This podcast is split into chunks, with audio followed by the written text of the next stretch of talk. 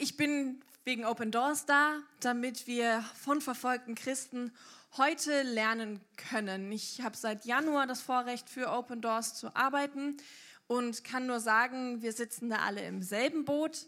Normalerweise reisen wir Referenten auch in die Länder, um die verfolgten Christen auch zu besuchen. Ähm, ja, aber wie gesagt, ich bin seit Januar da. Dieses Jahr war es jetzt nicht ganz so günstig mit Reisen. Von daher habe ich die Christen auch noch nicht wirklich gesehen und die Geschichten aus erster Hand erfahren. Aber was ich euch sagen kann, ist, dass ich mich trotzdem komplett mit ihnen verbunden fühle. Und das möchte Open Doors auch schaffen. Open Doors ist ein Dienst, der Brücken bauen möchte von der verfolgten Kirche zu der freien Welt. Und genau das hoffe ich, dass ich das heute auch hinbekomme und schaffen kann mit euch. Und genau dazu möchte ich anfangen zu berichten. Erstmal kurz ein Grundabriss, warum Open Doors und was ist Open Doors. Alles hat angefangen mit diesem Mann, Anne van der Beil, oder manche kennen ihn vielleicht als Bruder Andrew oder Schmuggler Gottes. Er ist Holländer und ist 1955 nach seiner Bibelschule nach Polen gefahren. Ja, ich gehe ein bisschen nach hier, damit alle es sehen können. Alles super. Ähm, ist nach Polen gefahren, um zu sehen, wie geht es der verfolgten Kirche dort? Wie geht es den Christen hinter dem eisernen Vorhang? Und er hat zwei Entdeckungen gemacht. Zum einen, dass die Christen dort enorm ermutigt waren, einfach nur dadurch, dass jemand gekommen ist und nach ihnen gefragt hat. Und zum anderen, dass ähm, ja, sie keine Bibeln in ihrer Landessprache haben. Und so hat er angefangen, mehrere Reisen hinter den eisernen Vorhang zu machen und immer Bibeln mitzubringen schmuggeln. Es war nicht legal in den Ländern, aber er hat gesagt, das Recht auf Gottes Wort steht höher als jede Gesetze, die irgendwelche Menschen machen. Und irgendwann hat er gemerkt, also er hat die ganze Zeit gemerkt, wie Gott auf seiner Seite steht, aber irgendwann wurde er so mutig, dass er das berühmte Schmugglergebet etabliert hat. Es ging folgendermaßen, Herr, in deinem Wort hast du blinde Augen sehend gemacht. Jetzt bitte ich dich, mach sehende Augen blind hat die Kartons offen auf den Beifahrersitz gelegt, ist an die Kontrollposten gefahren und die Grenzwärter haben das Auto durchsucht, nichts gefunden und ihn mitsamt der Bibeln in die Länder reingelassen. Er hat in seinem ganzen Leben, Amen. Er hat in seinem ganzen Leben keine einzige Bibel an einer Grenzstation lassen müssen, weil Gott wirklich bei ihm war. Und ähm, selbst da, wo Open Doors dann im Laufe der Zeit auch mal Bibeln an der Grenzstation lassen musste, ist oft herausgekommen, dass sie im Nachhinein doch an die Bevölkerung gegangen sind. Also es ist unglaublich, es gibt tolle Geschichten. Wer diese Gründungsgeschichte lesen möchte, das habe ich auch mit, das Buch. Sehr spannend. Ähm, genau, das ist der Dienst von Open Doors. Hat 1955 angefangen mit diesem einen Mann ist inzwischen gewachsen, wie wir auch schon gehört haben. Wir sind in über 60 Ländern der Verfolgung tätig, haben in über 20 Ländern der freien Welt Büros, um dort die Arbeit ein bisschen zu steuern und genau unterstützen. Was machen wir denn jetzt genau? Wir haben verschiedene Dienstzweige und zwar immer noch Literaturlieferungen, dass wir immer noch, danke, ähm, dass wir immer noch Bibeln, christliche Materialien, ja, jetzt klappt's, super. Ähm, danke dass wir immer noch Bibeln und christliche Materialien in diese Länder bringen. Wir machen sehr viele Schulungen. Zum einen Schulungen, wie geht man mit Verfolgung um? Wir nennen das Standing Strong Through the Storm, also stark im Sturm stehen.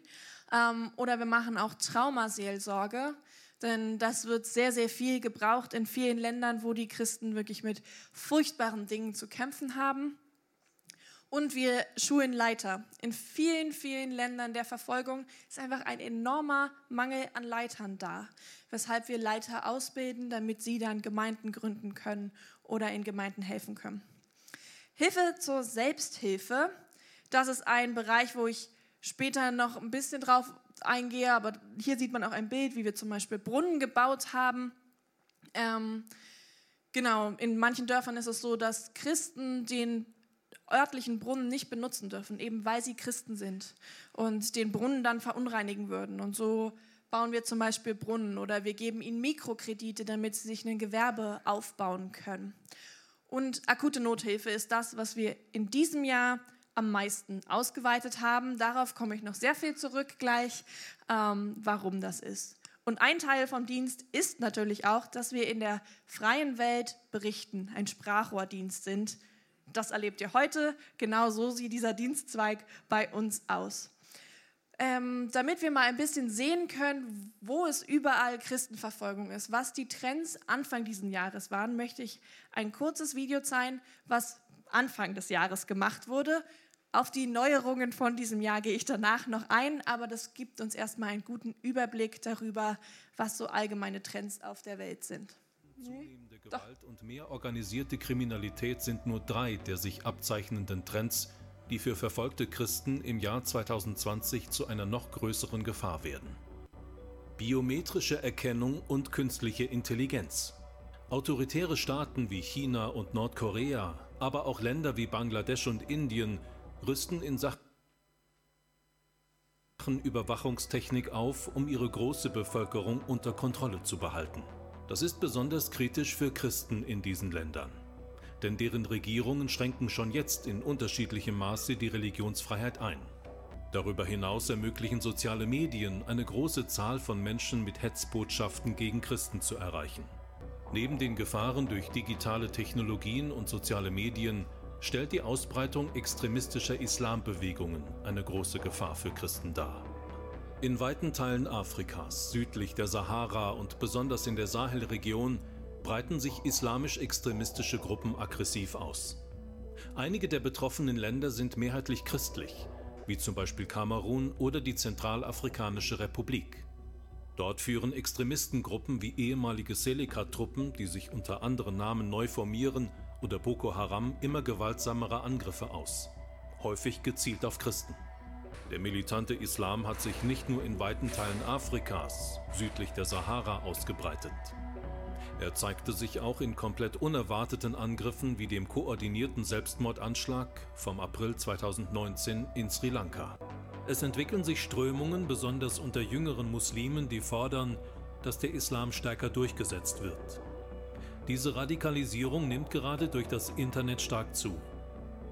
Aber gerade militante islamistische Gruppierungen wie der Islamische Staat haben mit ihren Gewalttaten dazu beigetragen, dass eine nie zuvor gesehene Zahl von Muslimen die Grundlagen ihrer Religion hinterfragen und beginnen, sich über den christlichen Glauben zu informieren. Auch in Ländern mit einer traditionell überwiegend christlichen Bevölkerung wie in Lateinamerika sind Christen vor Verfolgung nicht sicher. Viele Länder in Lateinamerika hatten im aktuellen Berichtszeitraum mit Korruptionsskandalen zu kämpfen. Die instabilen gesellschaftlichen Strukturen und das Misstrauen in die Regierung beunruhigen die Gesellschaft. Dadurch können kriminelle Gruppen mit zunehmender Straffreiheit agieren. Das wirkt sich auch auf Christen aus, wie zum Beispiel in Kolumbien.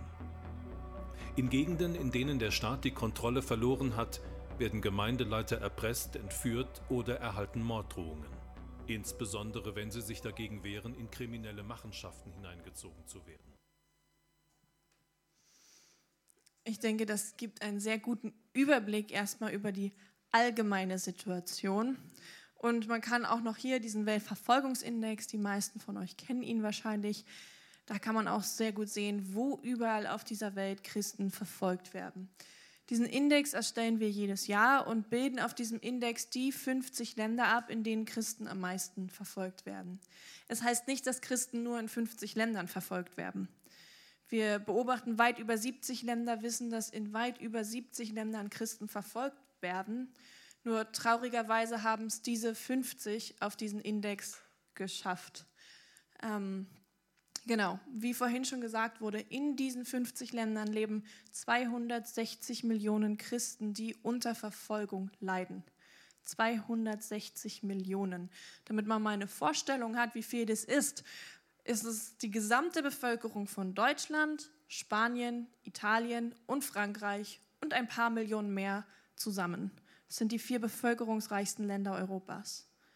So viele Christen werden täglich verfolgt. Aber in all diesen Ländern ist die Verfolgung auch unterschiedlich. Man kann nicht sagen, dass sie überall gleich ist. Deswegen möchte ich ein paar Länder rausgreifen, zum Beispiel Nordkorea.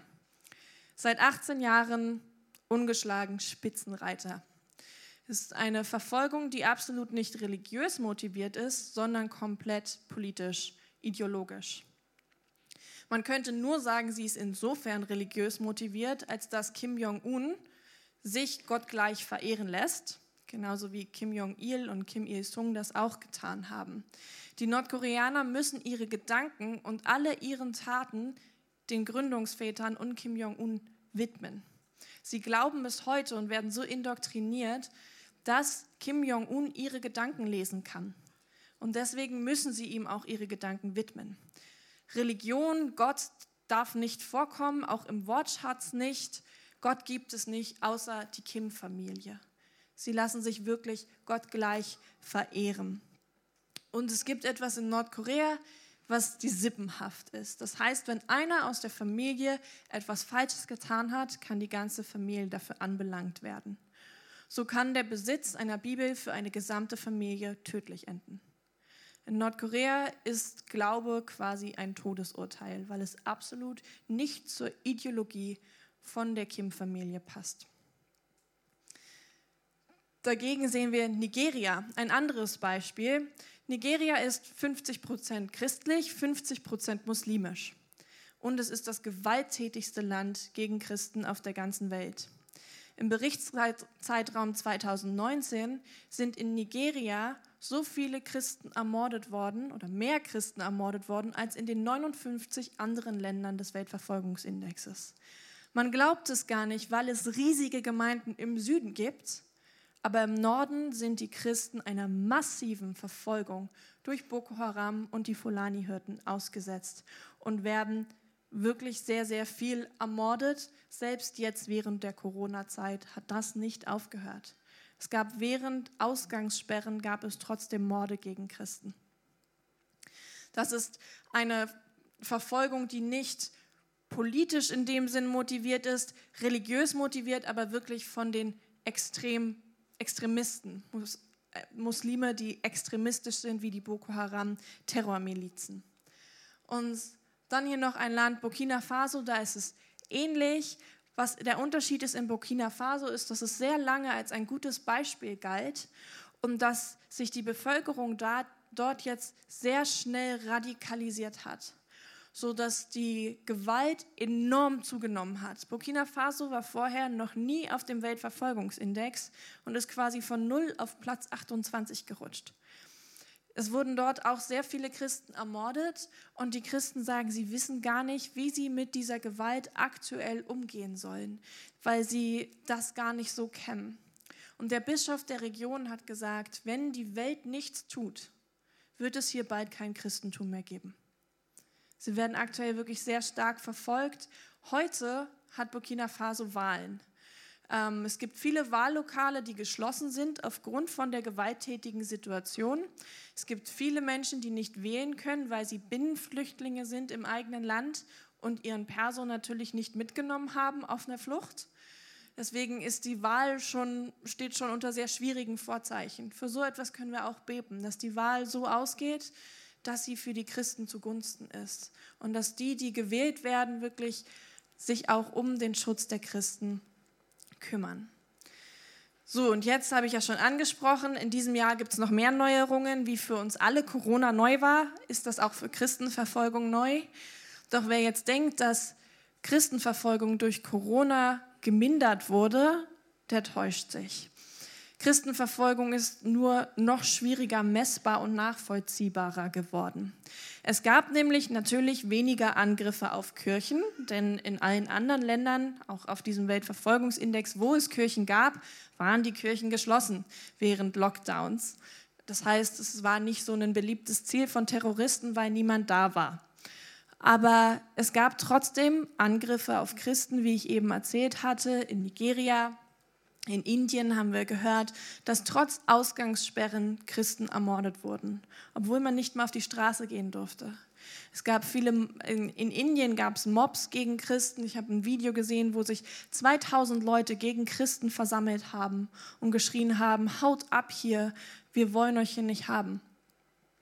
Es ähm, gab Krankenschwestern in Zentralasien, die gesagt haben, wir haben herausgefunden, dass wir gezielt auf die Corona-Fälle angesetzt wurden, weil die muslimischen Krankenschwestern sich damit nicht anstecken wollten. Das kann man natürlich nicht messen als Verfolgung, aber das ist passiert. Und was vor allem ganz häufig passiert ist in sehr vielen Ländern der Verfolgung, ist, dass Christen ganz direkt ausgeschlossen wurden von staatlicher Nothilfe. In vielen dieser Länder sind Christen und andere der Bevölkerung natürlich angewiesen auf Tagesjobs. So verdienen sie ihr Geld, was während Corona ausgefallen ist. Sie konnten kein Geld verdienen und waren so auf Lebensmittel angewiesen. Und es gab staatliche Beihilfen und sie hatten Lebensmittelkarten und sind zu diesen Ausgabestellen mit Lebensmittelkarten gegangen und ihnen wurde gesagt, was macht ihr hier? Haut ab. Wir geben euch nichts. Fragt euren Gott, von uns bekommt ihr nichts. Das haben wir von sehr vielen Ländern aktuell gehört. Und das kann man natürlich nicht messen, aber so ist Verfolgung sogar angestiegen in einigen Ländern. In Indien haben wir mit Nothilfe über 100.000 Christen unterstützt und 80 Prozent von ihnen haben angegeben, dass sie ausgeschlossen wurden trotz Lebensmittelkarten. 80 Prozent. Und 15 Prozent der nicht ausgeschlossenen haben angegeben, dass sie diskriminiert wurden bei Jobs und keine Jobs bekommen haben, wo es wieder Jobs gab, wegen ihres Glaubens. Das ist das, was aktuell passiert in dieser Pandemie, dass Christen weiterhin verfolgt werden. Oder noch ein weiteres Beispiel, China zum Beispiel, wo es ja alles angefangen hat, als die staatlich registrierten Kirchen dann wieder öffnen durften, gab es in einigen Regionen ähm, Pandemiepräventionsvorlagen, unter denen man dann die Kirchen wieder öffnen durfte. Und, und zu diesen Vorgaben gehörte, dass man über Patriotismus predigen muss sodass der chinesische Staat es für sich zu nutzen weiß, Christen weiter dadurch zu unterdrücken. Das ist das, was aktuell passiert. Und man könnte jetzt denken, dass diese Karte eine Karte der Hoffnungslosigkeit ist, eine Karte von viel Leid, viel Brutalität und Gewalt und pure Verfolgung. Aber ich denke, es ist genauso eine Karte der Hoffnung. Denn wir sehen, dass überall da, wo es farbig markiert ist, dass es überall dort eine Kirche gibt. Und das, obwohl alles daran gesetzt wird, die Kirche entweder zu unterdrücken oder komplett auszulöschen. Und in jedem dieser Länder gibt es eine Kirche, auch wenn sie im Untergrund existieren muss. Und wir können sehen, dass die Kirchen häufig richtig schnell wachsen, viel schneller als bei uns. Das beste Beispiel dafür ist der Iran. Dort gibt es zwar eine massive Verfolgung von staatlicher Seite aus, aber es gibt auch die größte Erweckungsbewegung der Welt, die wir aktuell erleben. Ich meine, wann sah das eine Taufe bei uns das letzte Mal? Nee, oh, ich mach falsch rum. Wann sah das eine Taufe das letzte Mal bei uns so aus? Das ist der Iran. Das ist, was im Iran passiert. Wir haben ein Beispiel gehört von einem Konvertiten, der ist geflohen aus dem Iran, hat sich in Skandinavien bekehrt, hat seine Familie besucht, der Familie von Jesus erzählt und hat nach diesem Besuch eine Hauskirche mit 17 Leuten hinterlassen. Dann hat er die ein Jahr später und zwei Jahre später wieder besucht und nach zwei Jahren war diese Hauskirche bereits auf 112 Mitglieder angewachsen. Das passiert im Iran. Die Hauskirchen wachsen enorm schnell, trotz Verfolgung. Und es passieren unglaubliche Dinge. Wir sehen, dass Gott auch inmitten der Verfolgung richtig viel tut. Ein gutes Beispiel ist Moshtaba. Ich liebe die Geschichte von Moshtaba. Er ist auch konvertiert und wurde deswegen inhaftiert. Und er war das zweite Mal im Gefängnis mit nicht mal 30 Jahren und war ziemlich deprimiert, bis Gott zu ihm geredet hatte und zu ihm gesagt hat, Moshtaba, hör auf, dich um dich selbst zu kreisen du bist wegen mir hier. Fang doch mal an, dich umzuschauen. Er hat sich umgeschaut und hat gesehen, hier sind ja überall Häftlinge, die niemals von Jesus sonst erfahren würden. Er meinte, da hat er verstanden, dass Verfolgung eine heilige Angelegenheit ist. So etwas von einem verfolgten Christen zu hören, ist schon unglaublich, aber damit hört sein Zeugnis nicht auf. Er hat dann angefangen, von Jesus zu erzählen und hat eine kleine Gemeinde quasi im Gefängnis von Iran gegründet.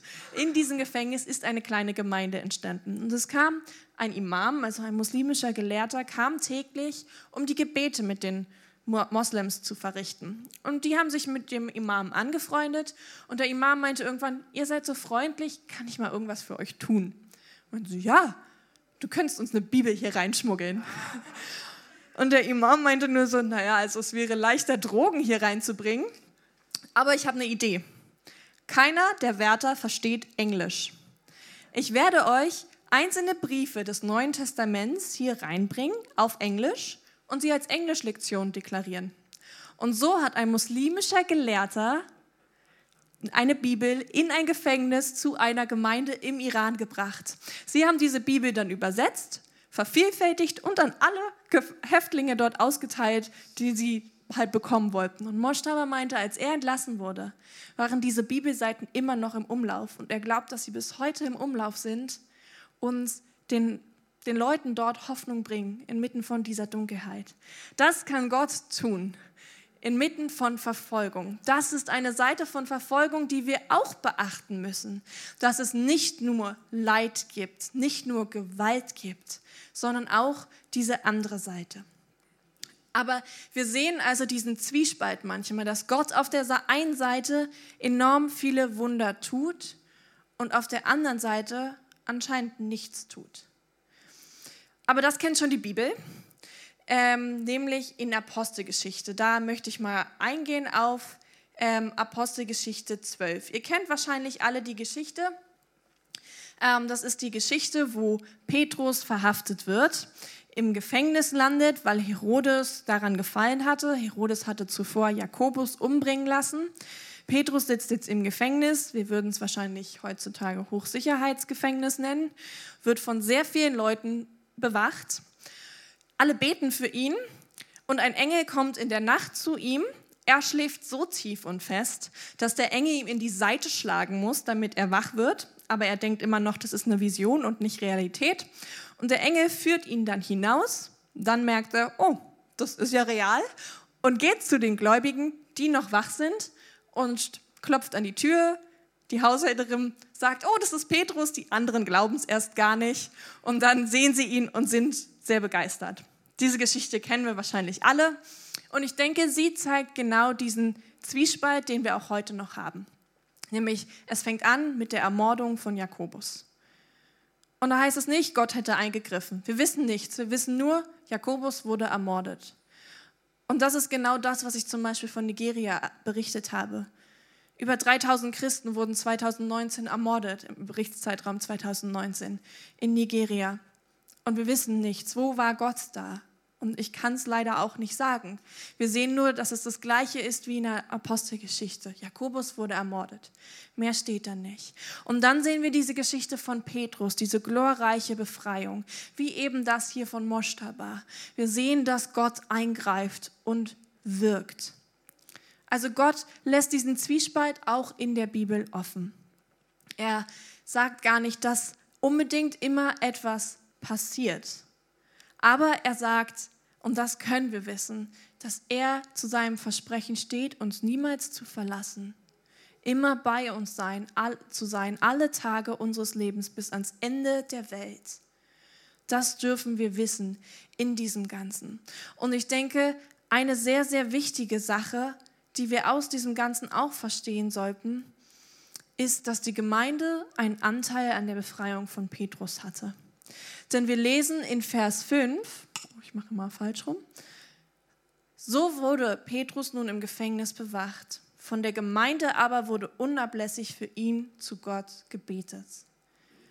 Ich bin mir sicher, dass die Bibel das nicht aufschreiben würde, wenn das Gebet der Gemeinde nichts gebracht hätte. Und wir können davon ausgehen, dass Petrus in, zumindest in dem Moment nicht so viel gebetet hat, weil er tief und fest geschlafen hat. Er war seelenruhig und hat einfach im Gefängnis gewartet. Aber die Gemeinde hat gebetet. Und ich denke, das ist genau das, was unsere Aufgabe auch ist. Dass wir beten. Vor allem, dass wir uns auch nicht entmutigen lassen, wenn wir nichts sehen. Wenn wir nicht sehen, dass gerade etwas passiert. So wie bei Jakobus. Die Gemeinde hat sicherlich bei Jakobus auch schon gebetet. Aber hier lesen wir jetzt, es gab eine neue Chance. Noch einer von den Ältesten, von den Aposteln war inhaftiert und sie beten unablässig für ihn. Und Gott wurde aktiv, Gott hat gehandelt. Und ich finde es aber auch sehr, sehr erleichternd für uns zu wissen, dass die Gemeinde Tag und Nacht betet, aber dass sie selbst komplett überrascht ist, dass Petrus wirklich befreit wird. Sie beten die ganze Zeit für ihn, aber als er dann vor ihnen steht, können sie es gar nicht glauben. Und ich denke, dass, dass uns die Bibel in diesem Moment lehrt, so unser Senfkornglaube reicht aus. Wir brauchen gar nicht den riesigen Glauben zu haben, dass wenn wir heute beten, dass alle Arbeitslager in Nordkorea sich öffnen und alle Christen freikommen. Denn Gott tut doch seinen Teil. Aber wir sollten unseren Teil hier nicht lassen, nämlich das unablässige Gebet. Wir brauchen nur diesen Senfkorn-Glauben, dieses bisschen Glauben und sollten dranbleiben im Gebet. Gerade im Bezug Verfolgung fragt man sich dann vielleicht manchmal, okay, Wofür sollen wir dann jetzt beten und wie ist es? Jakobus wurde enthauptet, Petrus wurde befreit. Ist es jetzt Gottes Wille, dass alle befreit werden oder sollen einige im Gefängnis bleiben? Die Bibel sagt gar nichts dazu. Aber wenn wir ins Neue Testament schauen, sehen wir keine einzige Stelle, wo zum Beispiel Paulus um Bewahrung betet oder wo, wo er darum betet, befreit zu werden aus seiner Lage. Und er hat sehr viel Verfolgung erlitten.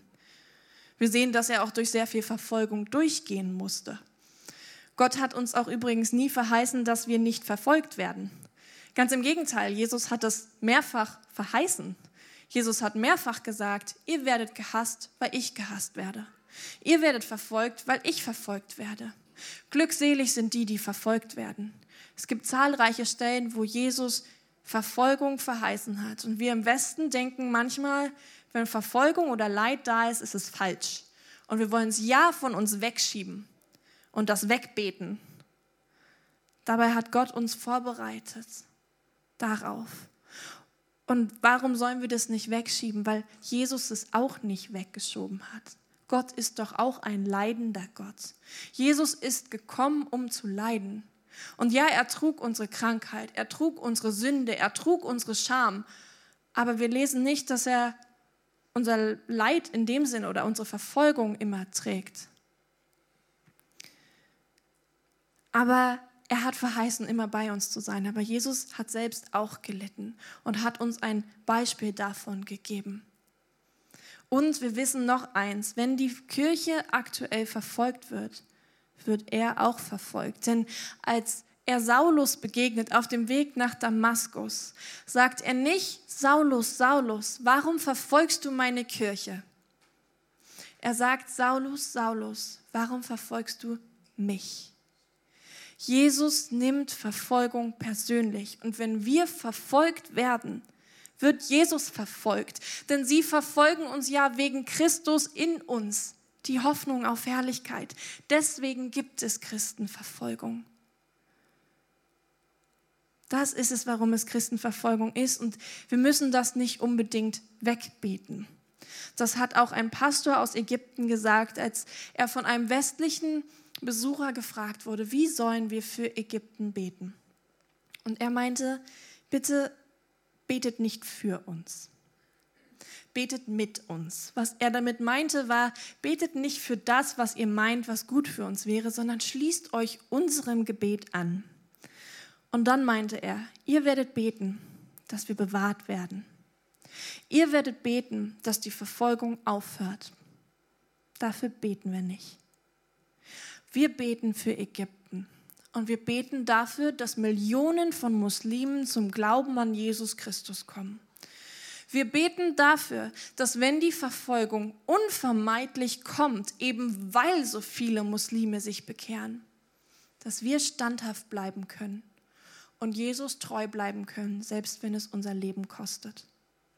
Das von einem Ägypter. Und die koptische Christen zum, Christen zum Beispiel sind die meisten verfolgten Christen der Geschichte. Ist die größte Märtyrerkirche. So etwas von jemandem zu hören, der weiß, es kann wirklich das Leben kosten, heißt viel. So lasst uns mit ihnen in dieses gleiche Gebet hineingehen. Wir wissen übrigens auch, wenn wir in die Bibel schauen, dass Verfolgung erstmal nicht aufhören wird. Denn wenn wir in die Offenbarung schauen, sehen wir, dass dort Märtyrer vor Gottes Thron stehen, die sagen, wann wirst du unser Blut rächen? Und er sagt, nicht bis die Vollzahl von euch eingegangen ist. Das heißt, bis zum Ende wird es Märtyrer geben. Lasst uns nicht dafür beten, dass Verfolgung aufhört, sondern dass wir standhaft bleiben können in Verfolgung. Und Paulus ruft dazu immer wieder auf. Paulus, der ja selbst auch sehr viel verfolgt wurde, sagt, seid ausdauernd im Gebet und wacht darin mit Danksagung. Betet zugleich auch für uns, damit Gott uns eine Tür öffne für das Wort, um das Geheimnis des Christus auszusprechen, um dessen Willen ich auch gefesselt bin. Betet, dass ich diese Botschaft so klar verkünde, wie ich es sollte. Wir sollen also beten für Ermutigung bei den verfolgten Christen, beten für offene Türen, dass sie das Evangelium mit Freimut verkünden, selbst wenn sie gefangen sind, so wie Moshtaba, der gefangen war, aber das als Chance genutzt hat. Wir können beten für Standhaftigkeit, so wie Jesus für Petrus gebetet hat, dass sein Glaube nicht aufhöre so können wir für sie beten. Denn sie sind nicht alle die heroischen Helden, die immer standhaft bleiben, sondern es gibt auch viele Geschichten, wo sie Jesus verleugnen, wo sie den Mut nicht mehr aufbringen, wo sie nicht weiter von Jesus erzählen können oder wollen es nicht weiter schaffen. Aber wir können uns an ihre Seite stellen und können für sie beten, dass ihr Glaube nicht aufhört. Und ich denke, manchmal ist es so, dass wir denken, okay, das machen wir mal, aber wenn ich es nicht mache, macht es vielleicht ein anderer. Aber es gibt zweimal im Alten Testament eine Stelle, wo Gott sagt, ich suchte nach jemandem, der in den Riss trat, aber ich fand keinen keinen bedeutet, dass es eben nicht der andere neben uns macht, dass Gott keinen Alternativplan zu uns hat, sondern dass wenn Gott sagt, bitte bete du doch heute, dass wir heute beten sollen. Und es gibt, es ist erleichternd. Jesus nimmt uns diese Last, dass wir uns immer ja, von dieser Last erdrückt fühlen müssen, aber wenn wir eine Liebe, eine Leidenschaft dafür haben, dann kommt es doch ganz automatisch. Wenn wir das verstehen, das Herz von Jesus, so wie Jesus, der in seiner größten Not, nämlich als er das letzte Mal frei war im Garten Gethsemane, wo er weiß, was ihm jetzt bevorsteht. Da geht er nicht einfach nur vor Gott und sagt, ja, ich bitte Herr, nimm diesen Kelch von mir, sondern er nimmt seine drei engsten Leute mit sich und sagt, bitte, bitte wacht mit mir. Wenn sogar Jesus Leute braucht, die mit ihm wachen, wie viel mehr brauchen das unsere verfolgten Geschwister heute? Einfach nur Leute, die mit ihnen wachen. Und wir erleben es so oft, was das bewirken kann. Ich möchte euch dazu meine Lieblingsgeschichte erzählen, die mich selbst so enorm immer wieder bewegt. Das, obwohl ich sie immer wieder erzähle. Sie ist von einer jungen Studentin aus dem Iran.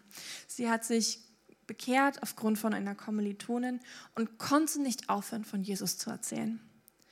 Bis der Leiter der Uni sie, äh, auf sie zugegangen ist und meinte, du musst aufhören, von diesem Jesus zu erzählen, sonst lasse ich dich inhaftieren. Sie hat aber nicht aufgehört und so kam der Geheimdienst und hat sie inhaftiert und ins berüchtigte Evin-Gefängnis in Teheran gebracht. Dieses Gefängnis ist dafür bekannt, politische Häftlinge auch zu foltern. So wurde auch diese junge Christin gefoltert. Und ihr wurden jeden Tag wurde ihr ein Zettel vorgelegt und wurde gesagt, schreib die Namen von den Hauskirchenleitern auf und werde Muslima, dann lassen wir dich frei. Und sie hat immer gesagt, nein, das mache ich nicht. Und hat dem wirklich Stand gehalten. Sie war in Einzelhaft, was ähm, häufig passiert im Iran, denn sie sehen, dass die Christen dort wie eine Art Virus sind. Mit Viren kennen wir uns da jetzt aus, nämlich dass sie sich unaufhaltsam verbreiten. Und dass, egal wo sie hinkommen, dass, dass sie dann sich ausbreiten. Und so war sie auch in Einzelhaft, damit sie eben nicht weiter von ihrem Glauben erzählt. Und eines Abends wurde sie zurück in ihre Zelle geführt und hat gesagt, Jesus, ich halte es nicht mehr aus. Wenn Sie mich morgen fragen, dann werde ich dich verleugnen. Und in dieser Nacht ist ihr Jesus im Traum begegnet, hat sie an der Hand genommen und sie in einen Raum geführt. Und in diesem Raum hat sie sehr viele Menschen gesehen, hat gesehen, dass all diese Menschen beten. Und in diesen Gebeten hat sie immer wieder ihren Namen gehört. Ihr ist bewusst geworden, dass Menschen auf der ganzen Welt nicht einmal wissen, wo sie ist, aber für sie eintreten. Und das hat ihr so viel Kraft gegeben, dass sie am nächsten Morgen aufgestanden ist und gesagt hat, Jesus, ich werde dich niemals verleugnen und auch meine Geschwister nicht verleugnen. Bis sie aus dem Gefängnis freigekommen ist, hat sie Jesus nicht verleugnet. Das können unsere Gebete bewirken. Vielleicht ändern sie nicht die Situation der Christen. Sie war nach wie vor inhaftiert aber innerlich wurde etwas in ihr verändert. Und das ist manchmal sehr schwer messbar und häufig hören wir erst von den Gebetserhörungen, wenn wir dran geblieben sind, nämlich wenn diese Person schon lange aus dem Gefängnis frei ist und dann davon berichten kann. Schaffen wir es dran zu bleiben, auch wenn wir nichts sehen aktuell? Das ist mein Appell für heute, dass wir dranbleiben. Und ich weiß, dass es manchmal sehr schwierig sein kann. Selbst ich, die ich bei Open Doors arbeite und jeden Tag dafür arbeite, merke, wie das manchmal einfach schwierig sein kann im Alltag. Und vielleicht kennen viele von euch deswegen dieses Heft. Genau dafür haben wir das konzipiert. Weil da sind jeden Monat kleine Geschichten von verfolgten Christen drin, damit man sich mit diesem Herzschlag eins machen kann und damit man versteht, wodurch sie gerade gehen. Da sind auch sehr viele Zeugnisse immer drin, die sehr ermutigend sind. Und das Wichtigste ist in der Mitte das Herzstück, wie ich es immer nenne, dieser Gebetskalender. Den kann man einfach raustrennen. Die meisten von uns Referenten haben den einfach auf dem Küchentisch liegen. Da steht nämlich für jeden Tag ein kleines Anliegen, häufig namentlich von einzelnen Christen. So wie für diese junge Studentin gebetet wurde, namentlich. So können wir für andere Leute namentlich beten. Und ich mache es wirklich häufig so, dass ich vor dem Frühstück mir das Anliegen durchlese und dann mit dafür bete und sie so in meinen Alltag integriere. Und ich denke, es ist eine super Möglichkeit, wenn ihr diesen, dieses Heft schon bekommt. Ich bitte euch, nutzt diesen Gebetskalender. Er verändert das Leben der Christen und er wird auch eures verändern. Deswegen, genau, dieses Heft schicken wir kostenlos, aber kostenlos nicht, damit es rumliegt, sondern kostenlos, damit es benutzt wird. Wer das schon hat, nutzt es. Wer es noch nicht haben möchte, der kann es hier hinten mit dieser Ja-Karte bestellen, mir einfach am Büchertisch abgeben. Das ist eine Möglichkeit, wie wir dranbleiben können im Alltag. Wie wir uns damit identifizieren mit dem, was die Geschwister durchmachen. Und damit wir das jetzt noch praktisch umsetzen und für diese Ermutigung beten, möchte ich ein Land speziell rausgreifen, über das sehr, sehr wenig berichtet wird. Ich wusste vorher gar nichts von dem Land, außer, oh, ich gehe mal wieder falsch rum, außer dass es so aussieht. Traumhaft, nicht wahr? Ähm, ist auch ein sehr beliebtes Urlaubsziel, bekannt für weiße Traumstrände, paradiesisch, sind die Malediven. Die wenigsten wissen, dass es auf den Malediven Christenverfolgung gibt. Weiß jemand, welchem, welcher Religion die Malediven angehören? Muslime. Die, der, die Malediven sind neben Saudi-Arabien das einzige Land weltweit, was deklariert zu 100 Prozent muslimisch ist. Zu 100 Prozent. Denn wenn man nicht mehr Moslem ist und konvertiert oder auch Atheist wird, verliert man seine Staatsbürgerschaft. Mit allen Konsequenzen. Es gibt keinen Fall von einem Malediver, der kein Moslem mehr ist. Es gibt es einfach nicht. Das weiß man halt nicht, weil es ja eben dieses Traumparadies, Urlaubsziel ist. Aber ein geheimer Christ meinte mal, es ist die Hölle, in diesem Paradies zu leben. Denn es gibt auf den Malediven keine einzige Kirche. Es ist ein sehr kleines Land mit einer der höchsten Bevölkerungsdichten weltweit. Und durch diese Dichte ist natürlich auch die Gesellschaft sehr verwoben und jede Änderung im Alltag fällt sofort auf. Man hört wenig von der Christenverfolgung dort, weil sie absolut nicht gewalttätig ist. Also Gewalt kommt gegen Christen gar nicht vor, aber sie werden in allen anderen Bereichen ihres Lebens komplett verfolgt, nämlich im Privatsleben, gesellschaftlichen Leben, familiären Leben, kirchlichen Leben und staatlichen Leben. Es gibt geschätzt nur einige wenige tausend Christen. Ähm, und genau, offiziell existieren natürlich gar keine, weil es ja verboten ist. Ähm, ja, und die einzigen, die existieren, sind ausländische Arbeiter. Die ausländischen Arbeiter dürfen sich aber auch nur innerhalb ihrer eigenen Wohnungen zu Gottesdiensten versammeln. Öffentliche Gottesdienste sind verboten. Evangelisieren steht unter Strafe. Ähm, und natürlich darf man auch keinem Moslem jemals vom christlichen Glauben erzählen. Es ist auch in den Arbeitsverträgen sogar so festgelegt, dass sie das nicht machen dürfen. Die Malediven sind eins der Länder, die am wenigsten mit dem Evangelium in Berührung gekommen sind, weltweit. Eines der unerreichtesten Länder. Also wer mal ähm, ja, Mission der anderen Art machen möchte, fahrt auf die Malediven. Die meisten werden denken, ihr fahrt zum Urlaub dahin. Aber es ist wirklich enorm schwierig, dort überhaupt Fuß zu fassen. Denn christliche Organisationen dürfen dort nicht rein. Missionieren darf man nicht. Als Tourist darf man keine Bibel außer für den privaten Zweck mitnehmen. Und selbst die dürften sie einem abnehmen. Bibeln auf der Landessprache gibt es nicht. Die Bibel ist nur zu Teilen auf der Landessprache übersetzt.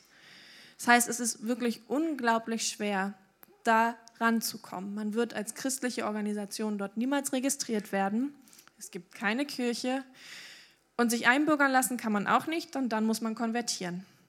Es ist also wirklich schwierig, dieses Land zu erreichen. Man darf natürlich keine christliche Literatur auch als Einheimischer besitzen. Dann kann man mit Gefängnisstrafe rechnen. Es kam zum Beispiel auch vor, dass eine ausländische Lehrerin aus Indien, die war Christ, war Geographielehrerin und um der Klasse die Himmelsrichtungen zu erzählen und zu erklären, hat sie eine Windrose aufgezeichnet. Einige Kinder, die aber leider nicht so gut Englisch konnten, haben diese Windrose als christliches Symbol eines Kreuzes interpretiert und das ihren Eltern erzählt, die wiederum unglaublich sauer und aufgebracht waren, sodass die Lehrerin die Insel verlassen musste, weil sie nicht mehr dort arbeiten konnte. Es gab dann eine Kommission, die sogar geschaut hat, ein Komitee, was geschaut hat und nachvollzogen hat, dass es wirklich eine Windrose war. Aber trotzdem konnte die Lehrerin ihren Job nicht weitermachen, eben weil die, Lehrer, äh, die Eltern so aufgebracht waren, dass sie niemals wieder hätte dort unterrichten können. Das ist das, wie es auf den Malediven aktuell ist. Man kann zu anderen Christen so gut wie keinen Kontakt bekommen. Wir können dort auch nur sehr schwierig arbeiten. Es ist nicht einfach. Und ähm, ja, es gibt aber sowas wie Radio- und Internetprogramme, durch die man Muslime erreichen kann. Das funktioniert. Ähm, ja, es gibt ganze Fälle, wo, äh, oder es gibt einige Fälle, wo Ehepaare erst nach Jahren herausgefunden haben, dass der andere Partner auch Christ ist, weil sie es so gut verheimlicht haben. Wie gesagt, Bisher sind nur Teile der Bibel auf die Wehi, also der Landessprache, übersetzt. Und ein geheimer Christ sagte einmal, bis die ganze Bibel komplett übersetzt ist, gibt es keine Hoffnung für die Malediven. Sie können, ihre, die, sie können die Bibel noch nicht mal in der Landessprache lesen.